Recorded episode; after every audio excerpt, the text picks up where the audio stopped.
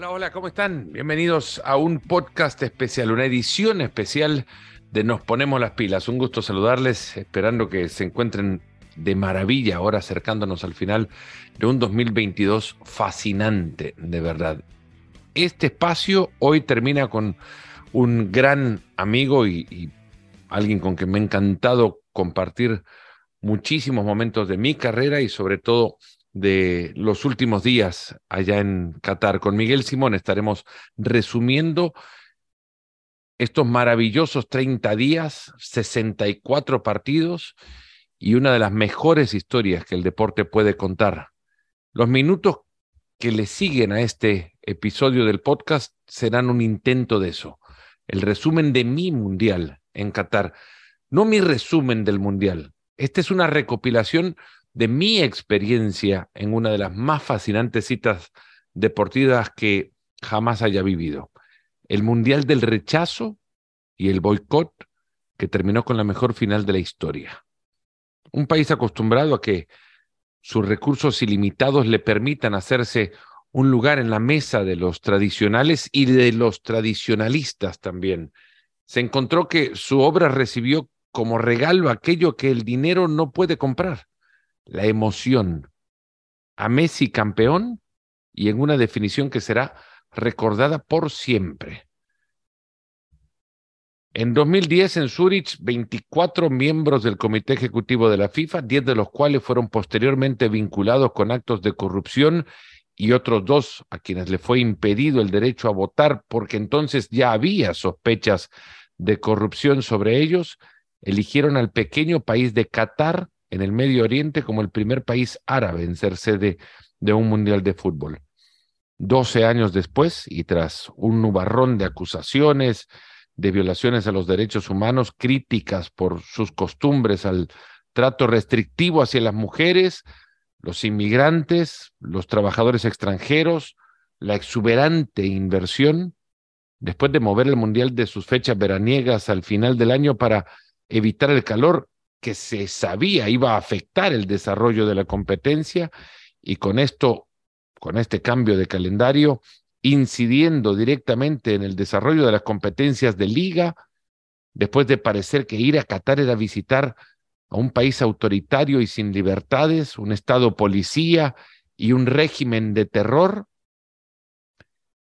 me acordé que cuatro años y medio atrás habíamos estado en Rusia y que habíamos estado en el 2014 en el Brasil de las diferencias sociales y de las injusticias económicas y 12 años antes en el Sudáfrica de la corrupción. Que los mundiales han conocido más de estos que de países perfectos. Y en el 2026 será en Estados Unidos y en México y en Canadá. Y no empecemos con todo lo malo que anda en esos países, porque haremos parecer que, Doha es un parque de diversiones y no lo que parecía o nos hacíamos creer que era algo como el mismo infierno.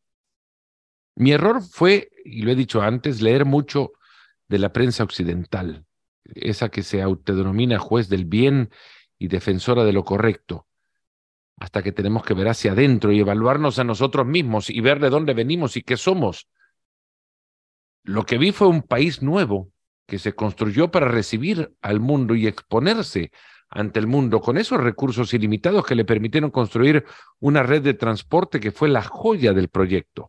Autopistas, hoteles, apartamentos, centros comerciales con aire acondicionado hasta al aire libre. Todo para que el Mundial sea la vitrina que catapulte a su economía el mundo y desarrolle otras vías de ingreso que le permitan aligerar su dependencia en los recursos naturales. No tienen capacidad para construir todo eso, entonces contrataron mano de obra extranjera, la hicieron adaptarse a la fuerza, a sus costumbres. Y esto no nos viene bien, y esto no le vino bien a Qatar. En su momento fue objeto de todas las críticas posibles y le hicieron recapacitar y darse cuenta que para tratar de convivir con el mundo tiene que entender al otro mundo también, al que quiere pertenecer. Después están los estadios, todos con una arquitectura fascinante y una funcionalidad envidiable. La amabilidad de los voluntarios y empleados de los estadios contrastaba con la tosudez y pedantería de los militares a cargo de la seguridad. Acá no están a favor de las señas y van directo a los palos, reflejo del autoritarismo de un emirato como este. El emir da las órdenes para todo y se las dio también a FIFA. Se hizo mucho ruido de cómo 48 horas antes del arranque del Mundial nos avisaban que adentro de los estadios no podíamos tomar una cerveza y terminó siendo uno de los grandes beneficios de un mundial con, con más amistades que antipatías, al menos en los estadios. Afuera sacamos a flor todo aquello que nos molesta. La exuberancia de la xenofobia que se mostró en tantos casos es como para que nos la trate un especialista. Me queda igual la experiencia de una ciudad abierta, con lujos, sin gran ostentación. Bueno, la tienen, claro está, pero no con las exageraciones de países vecinos. Sus grandes edificios parecían una colección de los más atrevidos diseños arquitectónicos. Amplias veredas en la bahía, un clima placentero también por la época en la que se realizaba el Mundial. El único Mundial capaz de reunir ocho estadios en una misma ciudad y ofreció el privilegio de permitirse ver múltiples partidos por día, único y evento extraordinario, jamás pasará de nuevo.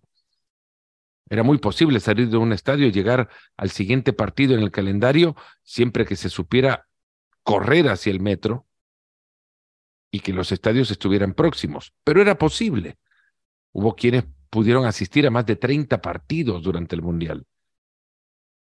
Para mí fueron casi tantos como en todos mis mundiales anteriores y esto que fue un mundial en dos partes, la primera programada así por el canal y la segunda organizada por la emoción de tener que regresar, de tener que volver a vivir eso de Qatar.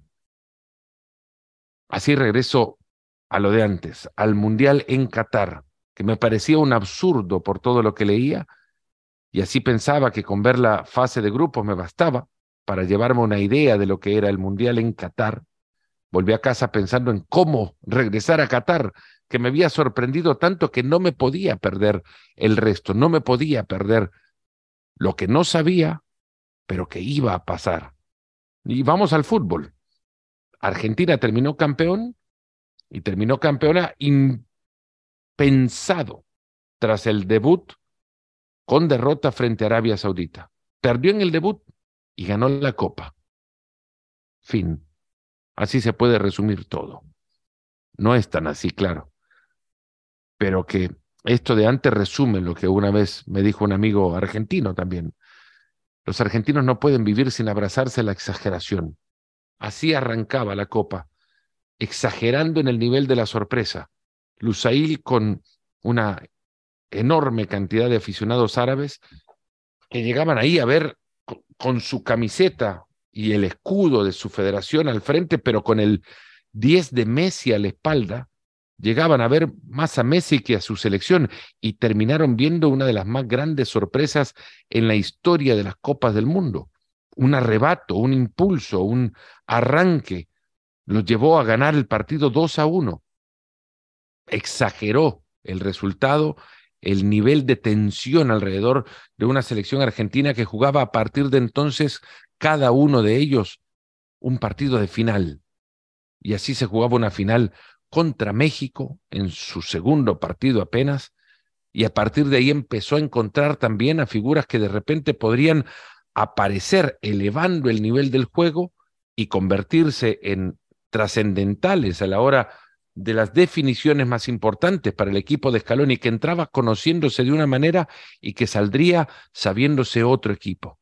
McAllister, Enzo Fernández, Julián Álvarez empezaron a ganarse un lugar, elevaron el juego colectivo y le permitieron a Messi sentirse de nuevo cómodo en la selección. Dejó de ser el Messi que caminaba deambulando sobre el campo llevándose las manos al cabello para tratar de componerse la cabeza, al componerse el peinado y entender por qué su equipo no era el que imaginaba cuando perdían contra Arabia y llegó a ser el Messi del fuego en los ojos.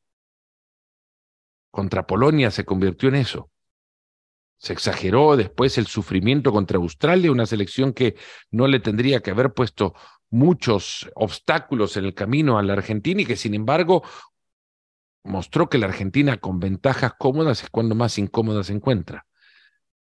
Países Bajos terminaría por definir esto y llevarlo a la máxima expresión, una definición por penales que vio festejos impropios de un ganador, pero se encontró al Messi más maradoniano, como le llamaron. La aparición de Messi contra Países Bajos terminó por darle a la Argentina la seguridad que ese fuego en los ojos de Messi calentaba al equipo completo. Croacia en semifinales y un dominio que parecía encontrarse nada más que un cuento de hadas. Y Argentina se lo creyó. Se lo creyó tanto que bailó a Francia por 70 minutos. Francia desaparecida hasta que de nuevo en este Mundial de los Arranques encontró a Kylian Mbappé y Mbappé levantó a su equipo de la nada y la final más fascinante de todas. Recordaremos al Mundial por la afición de Marruecos, lo recuerdo porque así lo describía en su primer partido, eh, era un equipo mucho más comandado por el empuje de sus hinchas que por la calidad que ahí adentro podrían tener. Y sin embargo, Marruecos creció también colectivamente. Y, sorprendió a muchos y terminó encontrándose con un equipo que no lo fue antes de irse abajo en el marcador ante Francia y quiso y pudo ser contra Francia, pero no se le dio. La pelota que no salió en el Japón-España, por ejemplo, que nos anticipa una derrota española que al final presagió algo más grande. Luis Enrique terminaría sus streams, dejaría de ser el de Twitch, contra lo que no tengo nada.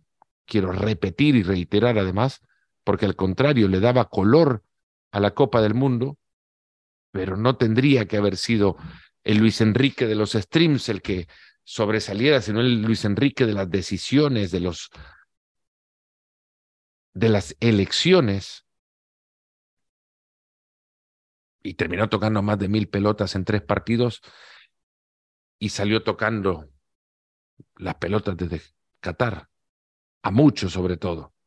Le molestó el ser eh, Luis Enrique quien llevara las riendas de la selección, a muchísimos que veían así incluso con su pasaporte mostrando a Castilla y León ahí cerca, en el escudo, les apetecía ver a Luis Enrique volviéndose de Doha. La eliminación de Alemania, equipo que hizo más ruido protestando y tapándose la boca que jugando. Alemania regresa por segundo mundial consecutivo en fase de grupos a casa. Y si esto no lleva a profundizar un análisis que por lo menos evite una, una crisis mayor. No sé qué estarán pensando en Alemania, pero alemanes siendo alemanes, no imagino otra cosa que un rediseño de su estructura.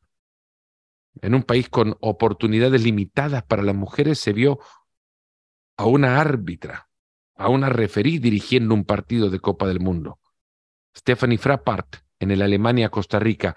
Costa Rica que por minutos estuvo metido en octavos de final a pesar de haber caído 7 a 0 en su debut frente a la selección de España, nos enseñó cómo se puede regresar a la vida, cómo se puede dejar una mejor imagen de la que se arranca y cómo se puede cambiar la idea original del mundial que se viene y en lugar de hacerlo de 12 equipos o 12 grupos de tres equipos, FIFA ahora contempla con seriedad modificar ese formato porque en un formato con tres equipos, la selección de Costa Rica se habría visto eliminada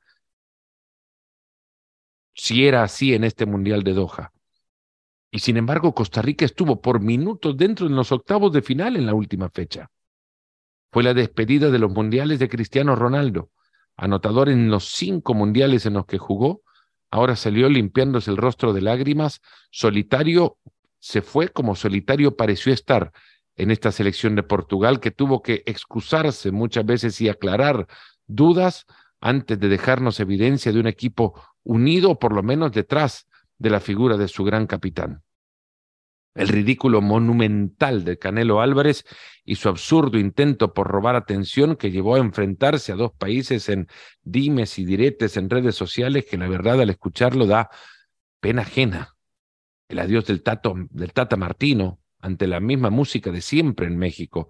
Suena siempre la misma canción después de cada mundial y no se cambia nada abajo que es donde tendría que cambiar todo para que el resultado sea distinto en la gran prueba que son los mundiales.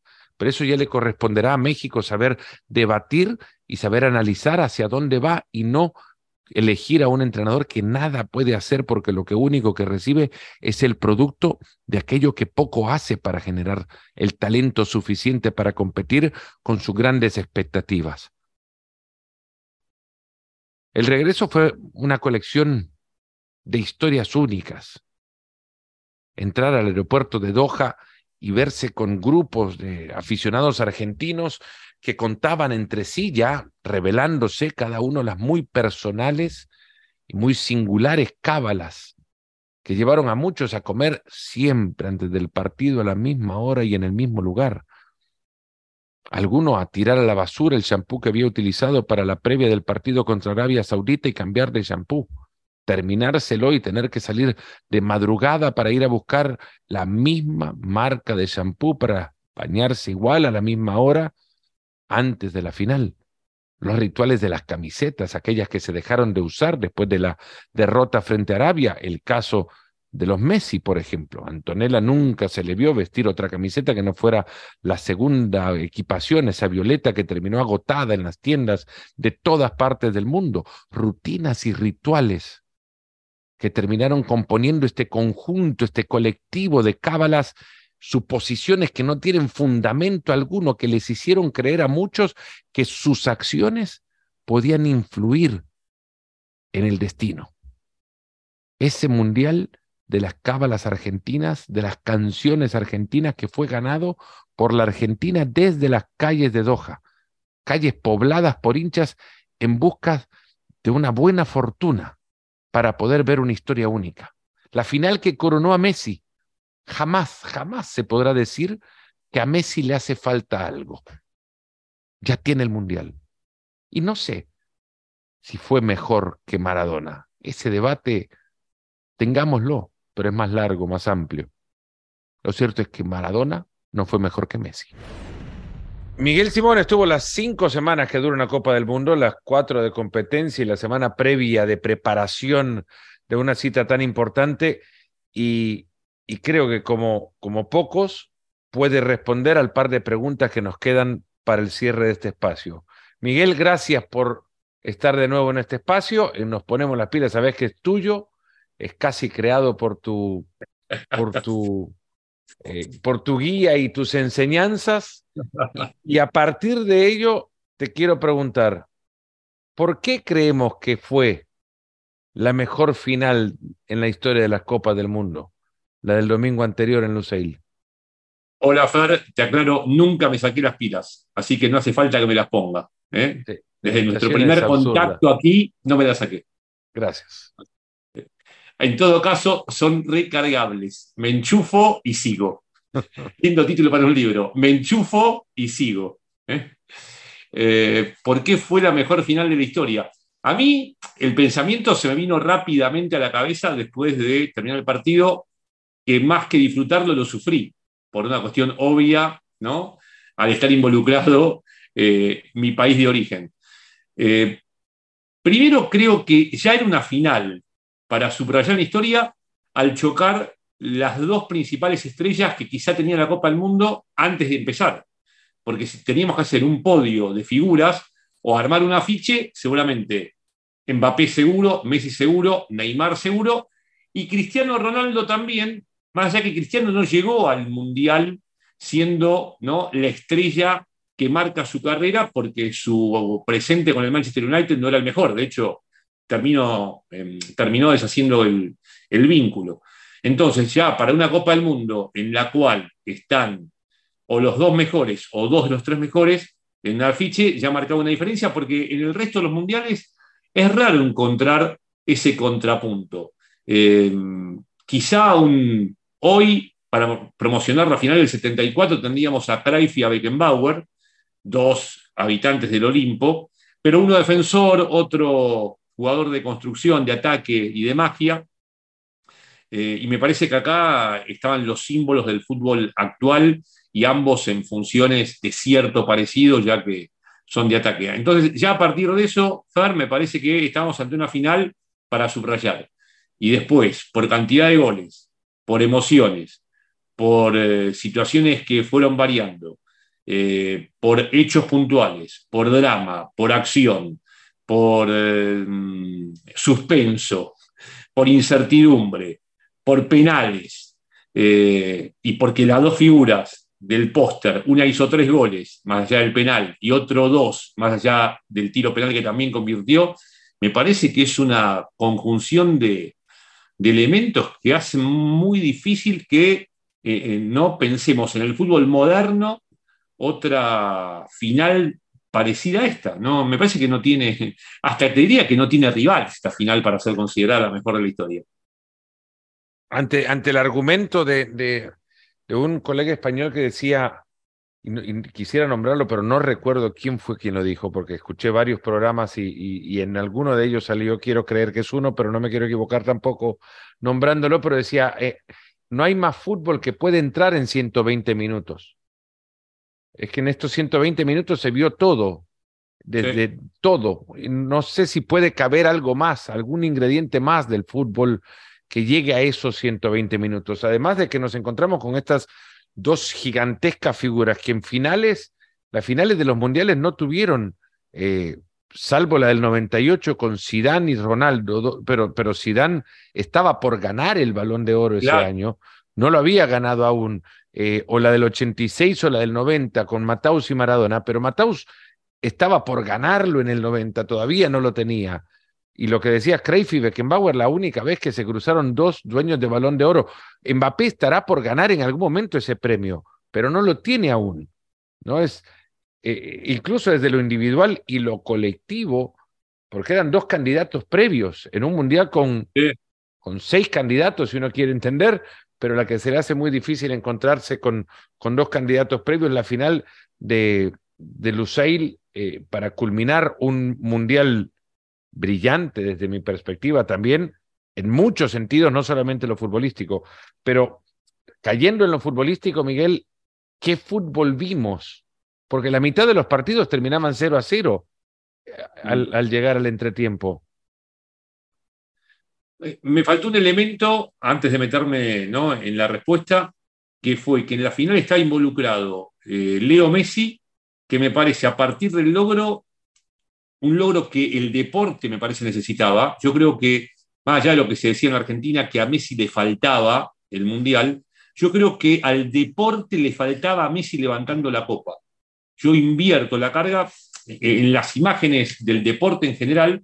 Me parece que el deporte reclamaba la foto de Messi levantando la copa y para mí lo pone ya, si es que no estaba, en la carrera decisiva por ser el mejor deportista de la historia será otra discusión, otro nos ponemos las pilas, ¿no? Y otro debate, pero Messi me parece que ya entra eh, en la recta final y bien posicionado para no solo ser eh, el GOAT del fútbol, sino del deporte. Es un, debate divertido para hacer, eh, ¿no? Con, con, intercambio de ideas, productivo seguramente, que no tendrá un ganador eh, firme ni categórico, en definitiva, es el pensamiento de los que estemos debatiéndolo, pero me parece que Messi entra en ese grupo.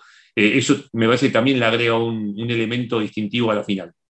Y después el fútbol que vimos es un fútbol más largo, eh, indudablemente, porque la FIFA, después de, de un análisis que seguramente habrá sido profundo, determinó que los partidos necesitaban más tiempo neto, que el público mm, no es que se fue apartando del fútbol por la longitud del espectáculo, eh, sino por la falta de tiempo neto. Y además, ya lo demuestra la NBA, eh, en los finales, quizá más allá de la duración de los juegos, en los finales está la mayor, el, mayor engagement, ¿no? la mayor eh, compenetración con, con, el deporte que estás viendo, en este caso el fútbol. Entonces vimos un fútbol más largo en duración que hizo que los equipos ¿no? eh, empezaron a encararlo de otra manera, con muchas situaciones muy valiosas en el tramo final de los partidos. Vimos un fútbol de ráfagas, de equipos que más allá del primer escalón, segundo escalón o tercer escalón que ocupaban en la previa, no perdonaron cuando tuvieron la chance de dar vuelta a una historia o de sentenciar un partido. Basta con ver lo que hizo Japón contra Alemania o Arabia Saudita frente a la Argentina. Basta con ver lo que pasó en la final. ¿no? Una ráfaga de tres minutos cambió el rumbo. O una ráfaga de 15 entre Argentina y Países Bajos también cambió el rumbo, más allá que no terminó cambiando el ganador, que era el que estaba adelante por 2 a 0. Em, vimos un fútbol con menor cantidad de goles de pelota parada respecto de Rusia. Yo esperaba un fútbol con mayor calidad de transiciones, pero vimos un equipo, vimos un equipo, no, vimos varios equipos muy atentos a eso, a las vigilancias. No hemos visto transiciones no tan puras, ni, eficaces, ni exactas, como por ejemplo el segundo gol de Argentina en la final. Eh, entonces hay, hay muchas cuestiones para hablar de lo que pasó en el Mundial futbolísticamente. Algunas sorprendieron, otras no tanto, y en definitiva por todo lo que se dio en Qatar, me parece que terminamos viendo una entretenida Copa del Mundo. Sí, en, este entretenimiento, eh, voy al principio de tu argumento, que es los finales porque se empezaron a implementar estos alargues de 10, 12, hasta 14 minutos. Recuerden, en la Argentina, Arabia Saudita, por ejemplo, eh, ven como ante la urgencia los equipos también al margen del, cansancio que te pueden provocar 90 minutos en las piernas previa, previamente, eh, los equipos aumentan, llegan a un grado de dinámica ante la urgencia que hace que cambie totalmente los ritmos de los partidos y algo que no hemos contemplado tampoco, al menos no se ha analizado con la profundidad que merece, es el primer mundial en el que se admiten más de tres cambios. Correcto. Con lo que también permite que sobre el final lleguen más jugadores con con piernas frescas y los, técnicos tengan más opciones para cambiar los partidos. Es la primera final en la que juegan, salen siete jugadores de un banco de suplentes, como el caso de, de Francia, ¿no? 120 minutos. Y esto cambia totalmente al fútbol, permite que este nivel de energético del juego se mantenga elevado en, en mayor eh, plazo de tiempo, mayor espacio de, de tiempo, ¿no? La energía del juego. Eh, futbolísticamente ya no se pueden ver innovaciones porque todo se conoce y todos se conocen, pero debe haber algún jugador o algún equipo que, que, que marque la pauta en, función de, la sorpresa de haber sido reconocido, eh, de que se conozca más que por el ser el 8 de Marruecos, como, como Luis Enrique se le escapó en la, en la rueda de prensa el caso de Unagi. No, yo creo que no, hubo sorpresas eh, tácticas, sí equipos que se fueron amoldando a la situación. De hecho, la Argentina con Scaloni es un equipo que tuvo variación táctica y estratégica y que supo corregir quizá o, un planteo inicial que no era el mejor o un planteo intermedio en cuanto ¿no? al momento en que se ejecutó en el partido, que tampoco era eh, el conveniente para ese instante.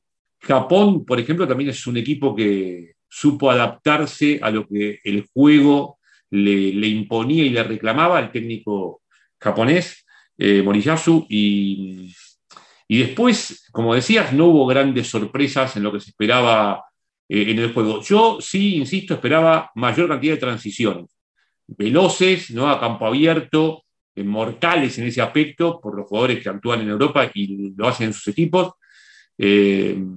Quizá también eso tenga que ver con, trabajo, eh, más allá de, propuesta y de intención, y los seleccionados no tienen tanto trabajo eh, como puede tener un club.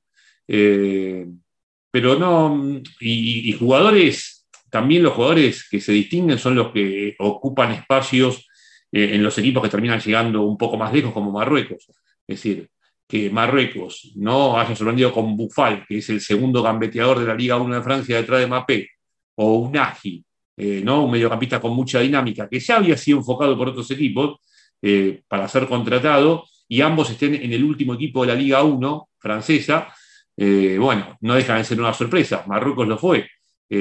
a mí me sorprendió Marruecos también, no cuando levantó el muro defensivo, sino, por ejemplo, en el partido de semifinales contra Francia, en la cual, en, la cual tuvo que, que protagonizar y lo hizo. Le faltó contundencia, quizá le faltó un poco de jerarquía en los últimos metros, pero cuando tuvo que protagonizar puso en apremios al, último campeón del mundo.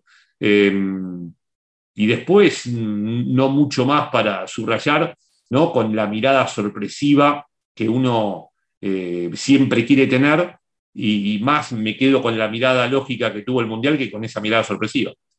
Hay otra cosa, Flaco, y para terminar, los mundiales te cambian o, solían servir como patrones de acción para, para, muchos seleccionados alrededor de todo el planeta fútbol, ¿no? Es, eh, los proyectos se deben respetar porque solo los proyectos grandes triunfan, aquellos proyectos que eh, se respetan en el tiempo y, te das cuenta que Argentina gana porque tuvo un técnico que se respetó, pero que no necesariamente surge de la idea de un proyecto, surge de la necesidad por, de poner un técnico para reemplazar a San Paoli y cumplir con los compromisos de amistosos que se llegaban después de, de la Copa del Mundo de Rusia. Tenía meses de plazo y después ese plazo se prolonga para la Copa América y luego se le da ya las eliminatorias y ahí se viene San Paolo, ahí se viene eh, Scaloni.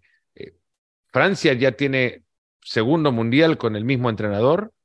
Regragui acaba de llegar a Marruecos y, y, hace tres meses que llegó y en septiembre lo veía a los jugadores por primera vez y hablaba con ellos de qué es lo que iba a hacer en el mundial y los vio por segunda vez en el mundial. Eh, Croacia tiene el mismo técnico de hace cuatro años y lo lleva quizás a jugar mejor que hace cuatro años, renovando. O sea que hay distintas formas de llegar al mismo lugar. No, no es los proyectos largos o no hay que decir si se eh, improvisa no se llega a ningún lado. Marruecos no es que improvisase, pero hizo un cambio a tres meses del Mundial y le salió. Y además tenés que ser pragmático, porque siendo el caso de la Argentina, eh, Scaloni eh, supo seleccionar a los jugadores que tenía que seleccionar cuando llega la Copa del Mundo, quizá olvidándose, no olvidándose, si, sino observando la coyuntura y diciendo, bueno, más allá que han sido mis emblemas, si tienen que salir, van a salir. Y, Enzo Fernández, hasta hace ocho meses, nadie se animaba a decir que iba a ser titular, o Julián Álvarez que iba a ser titular, o que McAllister iba a ser titular y que los tres fueran indispensables, o hasta el mismo Lisandro Martínez que pudiera competir en igualdad de condiciones con la saga central de Otamendi y Romero, o que por toda su calidad técnica demostrada en el Ajax y el Manchester United se metiera como se metió y que le diera a Scaloni esta versatilidad táctica. Porque la versatilidad táctica de Scaloni, más allá que eh, no es una decisión del cuerpo técnico, también se da a partir de la irrupción de Lisandro Martínez, ¿no? Y cómo eh, elevar el rendimiento general y utilizar a un futbolista que le podía permitir además al equipo dar un salto de calidad dentro de un mismo encuentro. Entonces, eh, más allá de los procesos, también está lo pragmático y lo que ocurre en el mes o en la cercanía de ese mes en el cual se decide todo. Y la Argentina lo tuvo en un proceso de un entrenador que como marcaba la lógica, ¿no? Tengamos en cuenta que él no tenía experiencia, yo creo que hubo entrenadores sin experiencia que han llevado a sus equipos a, ¿no? al punto máximo de una competencia, pero eran casos excepcionales como Beckenbauer. La figura de Beckenbauer era tan amplia que eran excepciones aceptadas, o lo de Maradona, sin mucho recorrido, pero con recorrido al fin, tomando el equipo argentino. Pero bueno, Diego estaba fuera de la regla. Scaloni no era de ese tipo de perfil en cuanto a lo que había sido como futbolista y tampoco tenía experiencia. Y lo que hay que valorar de la AFA en definitiva es que mantuvo, más allá de por qué lo hizo, en cada momento en, el cual lo hizo, conservó esto y permitió que el proyecto de Scaloni fuera ascendente como la lógica marcaba que iba a ser en caso de que él tuviera la capacidad, porque nadie conocía la capacidad de Scaloni, pero en caso de tener una gran capacidad, como alguien visualizó, obviamente que iba a necesitar tiempo para llegar donde llegó, pero no por el título del mundo, porque Scaloni llega al título del mundo después de un proceso ascendente en el cual él demostró muchas condiciones, no solo para lograr la Copa América, sino para saber ubicarse en el plano correcto, tener la correcta relación con los jugadores que tuvo, correcta digo casi ideal, eh, e ir creciendo como entrenador, ir incorporando cuestiones a, su equipaje ¿no? futbolístico, ir acertando con el cuerpo técnico. Scaloni, eh, más allá del título y de tener la punta de la pirámide, tuvo un proceso ascendente por más que no lo hubiera terminado en el lugar donde lo terminó. Por más que lo hubiese terminado mucho antes, el proceso de Scaloni ya para mí, en ese aspecto, era exitoso por lo que creció respecto del inicio, ¿no? Pensemos que es un técnico que arrancó eh, casi, de cero en su carrera, más allá de lo que había hecho con los juveniles, y bueno, y alguien lo sostuvo, creyó que él tenía una enorme capacidad como la que realmente demostró, y terminó en la punta de la pirámide, ¿no? Una historia, una historia espectacular ha, escrito Scaloni, realmente. Y hay una realidad, y a partir de esto, por fuerte que suene, es cierto, Scaloni tiene más chances de fracasar de acá en más que de repetir los triunfos. Es campeón de Copa América y es campeón de una Copa del Mundo. Tiene una Copa América y un Mundial.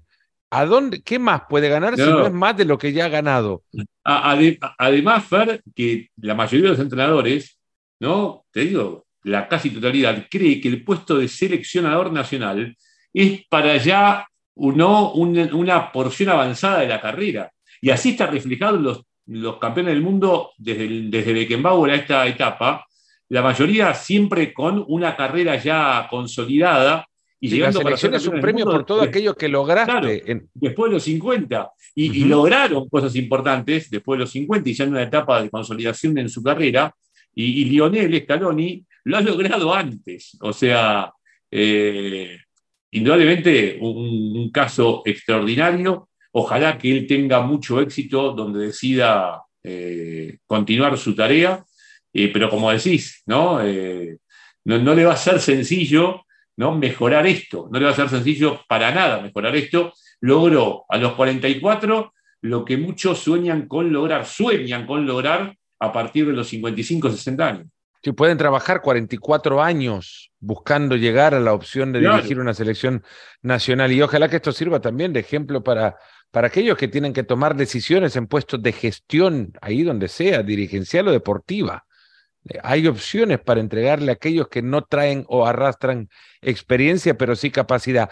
Y también para aquellos que, puestos a tomar la decisión y a, a llevar adelante la supervisación de el trabajo hecho por el elegido, que las derrotas también tienen un mensaje desde las cuales se puede crear una victoria. Y, y, esto lo digo por la derrota de la Copa América del 2019, donde Argentina construyó un equipo que Scaloni no creía que tenía antes de comenzado aquel torneo. Se fue encontrando con figuras que posteriormente fueron los que, los que se convirtieron en los desplazados para la llegada de nuevos como McAllister, como eh, Julián, eh, como Enzo Fernández. En aquel momento fueron Paredes, en aquel momento fueron De Paul eh, en la Copa América del 2019. Y ese proceso de gestión de, Scaloni quizás es el que le da la certificación para que muchos crean que puede ser entrenador de, selección. Y ahora para terminar, que mencionas esa Copa América y revisando la carrera de Scaloni, hay un partido que se va a perder seguramente ¿no? en, la cantidad de, encuentros que ha disputado la Argentina y, que para Scaloni para mí termina siendo muy importante, que es el cotejo por el tercer puesto. Porque Argentina hace un muy buen trabajo frente a Brasil en semifinales, termina perdiendo con mucha polémica aquel partido, y después, en el partido por el tercer puesto, en el comienzo, hasta la expulsión de Messi contra Chile, Argentina confirma, ¿no? hace un muy buen trabajo quizá muchos no lo recuerden el partido, pero Argentina hace un muy buen trabajo en el partido por el tercer puesto. Como para, no para avisar a quien no tuviera dudas de, de Scaloni o lo que había hecho en semifinales, que el equipo ¿no? tenía no solo capacidad de reacción ante un golpe en semifinales, injusto, ¿no? En cuanto, para muchos en cuanto a decisiones arbitrales, y en semifinales termina jugando, insisto, más allá de la expulsión de Messi, lo pasó con Medel, termina jugando un muy buen encuentro ese famoso partido que nadie quiere jugar, la Argentina lo jugó con ganas y esos partidos, insisto, que muchos creen que no hay que jugar o que nadie quiere jugar, te terminan, no terminan redondeando muchas veces una imagen muy positiva del equipo que consigue esa medalla de bronce, como lo consiguió Croacia, y te termina dando una alegría y te vas con otro tono, y te vas con otro ánimo, y te vas con otra inyección. Y para la Argentina no, no era lo mismo irse de aquella Copa América con una victoria que con una derrota y dando otra imagen. Y me parece que no lo consideramos aquel partido y para mí termina siendo muy importante ¿no? en el sostenimiento de Scaloni también. Un detalle, alguno dirá que es menor, otro que no es así, pero para mí termina siendo un, un, hecho que, mm, refuerza la plataforma de Scaloni para quedarse con el lugar. Bueno que mencionas a Croacia, porque son partidos que construyen filosofía, que construyen cultura de selección. Y, lo de Croacia ahora, eh, enfrentando ese partido con la seriedad con la que lo enfrentó, jugando con los mejores que tenía para jugar ese partido, así como la Argentina en aquel partido que vagamente recuerdo su desarrollo, no lo tenía registrado, pero es un partido en el que con la seriedad con la que enfrenta construyen la cultura de la selección que quieren. Y eso al final termina haciendo que Modric quiera seguir en la selección. Claro. Es, eso al final termina fortaleciendo a Messi, entendiéndose que Messi ha tenido que vivir muchas remontadas en su carrera de selección, porque cada final de torneo significaba una evaluación de su intención o deseo por continuar sufriendo lo que habían sido más sufrimientos que victorias, más sufrimientos que alegrías. Y está muy bien que el fútbol empiece a revalorizar ese, esa medalla de bronce. Y lo hizo Modric. Modric fue claro en la previa de ese partido. Dijo, no es lo mismo para nosotros ser tercero que cuarto. Y para mí no es lo mismo para, para ninguno, más allá de ese mensaje que se recuerda al ganador. Nada más. Mm. Para mí no es lo mismo. El que gana medalla de bronce en los Juegos Olímpicos ni hablar, lo festeja como, ¿no? como si fuera de oro en algunos casos. Y en el fútbol, el que termina ganando el partido por el tercer puesto se va contento se va contento y con una mejor imagen, sabiendo que de principio a fin la imagen fue la que quería el técnico y la que querían los espectadores. Eh, Vamos con una, que, con una imagen, flaco, para cerrar. Tu foto, la foto que pondrías en esa pared vacía del mundial, de tu mundial. Puede ser una que viste, puede ser una que tu cabeza dibuja. Eh, no, no, yo creo que, la foto con la cual yo soñaba particularmente eh, era la de Messi, no él solo con la copa, la de Messi en el medio sus compañeros levantando la copa. Eh, siempre soñé con esa foto, por eso digo que al mundo del deporte le faltaba esa foto. Eh, entre las grandes fotos de la historia del deporte, me parece que faltaba esa, la de Messi levantando la copa entre sus compañeros. Así que yo fui al Mundial pensando que esa foto era posible. Eh, y bueno, finalmente lo tuvimos a Leo ¿no? levantando la copa. Eh, y me parece que no, no puedo apartarme de esa foto. Más allá de, cualquier foto que yo pueda tener en lo personal, me parece que no puedo apartarme de esa foto tan, tan merecida y, tan reclamada, no por la Argentina, insisto, sino por, por el deporte en general entre tantos paralelos que se trazaron con Leo Messi desde la comparación de si el gol aquel contra el Getafe se parecía en tiempo y en forma al que hizo eh, Maradona contra Inglaterra, de si Messi alguna vez había convertido un gol con la mano, lo hizo una vez contra el español, ahora incluso hasta se levantó o lo levantaron en hombros, curiosamente fue el Kun Agüero y no un, un anónimo desconocido como en el Azteca, y posó de la misma manera como si planificado lo tenía como alguna vez Maradona también alzándola con la derecha y teniendo la mano izquierda cruzada como si, si sabía qué es lo que tenía que hacer porque alguna vez lo hizo Diego. Es, ese, es mi foto. Increíble, sí, increíble, increíble. También esa foto. Y el, y el que levantó a Diego estaba en Qatar. Lo, llevó Un, un, portal, creo que es español, le propuso viajar a Qatar a Roberto Cejas y, Roberto viajó. Estuvo, Roberto Cejas es argentino. Es argentino, correcto. vivía hace 20 años en Las Vegas. Ah, mira, no sabía que vivía en Las Vegas. Yo no sabía quién era hasta que el día después de la final Argentina-Yugoslavia del Mundial de Básquet del 2002, íbamos a entrevistar a, íbamos a entrevistar al Chapu Nocioni sí. o a Fabricio Berto, a uno de los dos, y Juan Yankelevich, el mejor productor de televisión deportiva que hay en el mundo mundial, estaba entrevistando a alguien más alto que él, con bigotes, con complexión física también más doble que, Juan, y yo no sabía quién era. Y termina la entrevista y Juan me pregunta, ¿vos no sabés quién es? Digo, no. Me dice, él llevó a Maradona alrededor del Estadio Azteca cuando ganaron el título en el 86. Impresionante. Roberto Seca. 20 años atrás vivía en Las Vegas, no sé a dónde está ahora. Sé que estuvo, eh, pero qué maravillosa historia, cómo, cómo, habían contactado y él explicó cómo fue lo de Diego. Nada, que quedó, le invade la cancha y queda, ¿no? Al lado de Diego y Diego lo mira como diciendo, no me vas a levantar, eso es lo que contó él. Y lo levanta y lo, lo, sostiene, esos hombros corpulentos, por suerte, Roberto, y, lo mantiene durante mucho tiempo, ¿no? En, en el Azteca. El Kun también está fuerte, porque estuvo fuerte para levantarlo a Messi porque está, está potente. Pero más de uno habrá pensado, no sé si era el Kun el más indicado para hacerlo, por, por su situación de salud. Pero bueno, eh, Miguel, gracias de verdad por, por tanto y por este espacio. Que sea, no sé si se puede decir un mejor 2023 que el que ahora se ha vivido. Pero yo alguna vez dije, este año va a ser mejor que los anteriores y, y hubo años muy buenos creo que el 2023 puede ser mejor, puede traer mejores cosas. Lo importante, Fernando, más allá de, todo lo que pasa en 2023, es que hoy tenemos la ilusión que sea un mejor 2023. Entonces, es como la ilusión que le dio Argentina a Maradona en su momento y Messi.